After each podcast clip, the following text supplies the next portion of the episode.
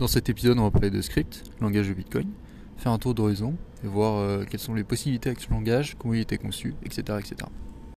Concrètement, script est un langage assembleur, c'est-à-dire qu'il est relativement bas niveau, et pour la création de très très gros programmes, comme c'est possible sur Bitcoin Cash et Bitcoin SV, l'utilisateur ne va pas écrire en script directement, mais va écrire dans un langage plus haut niveau qui compilera vers script. Bon, du coup, comment fonctionne script? Script est un langage à pile, c'est-à-dire que les arguments sont tous empilés sur une pile, et chaque opération prend des éléments de la pile, calcule le résultat et ajoute le résultat sur la pile. Par exemple, si au début on a une pile avec 1, 2 et 3, donc 3 éléments, et qu'on appelle l'opération addition, qui est l'OP code qui s'appelle OP add, alors ça va prendre les deux derniers éléments de la pile, donc 2 et 3, les additionner et retourner l'élément sur la pile. Et donc à la fin, la pile aura comme résultat 1 puis 5. Et des OP codes, il y en a plein. Il y a pour l'addition, donc OP add, pour la soustraction, OP sub, je crois, pour la multiplication, OP mul, etc., etc. Par contre, le truc intéressant, c'est que l'assembleur est vraiment conçu pour Bitcoin. C'est-à-dire que, par exemple, pour Bitcoin, on a envie de pouvoir envoyer et recevoir de l'argent. Donc tout ça se fait avec des signatures électroniques. Et donc il y a un OP code qui s'appelle OP checksig qui vérifie une signature électronique. Et c'est-à-dire que du point de vue du utilisateur, puisqu'on paye en nombre d'OP codes qu'on utilise, ça coûtera aussi cher de faire une addition que de, vérifier une signature électronique.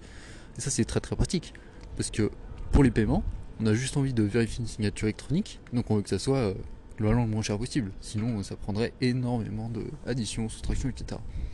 Par contre c'est moins pratique pour les nœuds du réseau, puisque les nœuds sont tous mis d'accord par exemple pour BTC, avec une limite de, euh, de blocs de 1 MB par exemple. Et si cette limite est remplie de OP-checksig, ça va coûter beaucoup beaucoup plus cher à vérifier que s'il est rempli de OP-add par exemple. Où là c'est des, simples, des simples additions et c'est trivial. Et il y a une dernière question qui revient souvent quand on parle de script, c'est est-ce que c'est Turing complet ou pas? Parce qu'en fait le langage script n'a pas de boucle. On ne peut pas faire une boucle. Et donc, à première vue, on pourrait se dire script n'est pas Turing complet. Et effectivement, je pense personnellement que script n'est pas Turing complet. Par contre, on peut, ce qu'on explorera dans un futur épisode de podcast, faire une boucle en enchaînant des transactions. C'est-à-dire que la première transaction sera la première itération de la boucle, la deuxième transaction sera la deuxième itération de la boucle. Et donc, c'est pas gênant que dans une itération de boucle, on puisse pas faire de boucle. Et toute l'itération, toute une itération de boucle sera écrite en script. Et ensuite, la, la récursion sera faite en chaînant les transactions. Donc ça c'est une transaction, c'est une construction un peu plus complexe. Parce qu'en fait il faut imposer que la prochaine transaction ait la même forme que la précédente, si vous voulez. Pour faire euh, par exemple une boucle infinie qui se répète indéfiniment. Et ça, c'est possible grâce à OPCheckSig justement. En fait, OPCheckSig, si vous voulez, il accepte qu'un certain type de transaction. Puisque il vérifie une signature électronique contre la transaction actuelle. C'est-à-dire que si la transaction change, alors la signature est plus valide. Et donc on peut utiliser cette, euh, cette astuce, si vous voulez, en construisant une sorte de signature électronique qui est valide que si la prochaine transaction a la même forme que la transaction actuelle.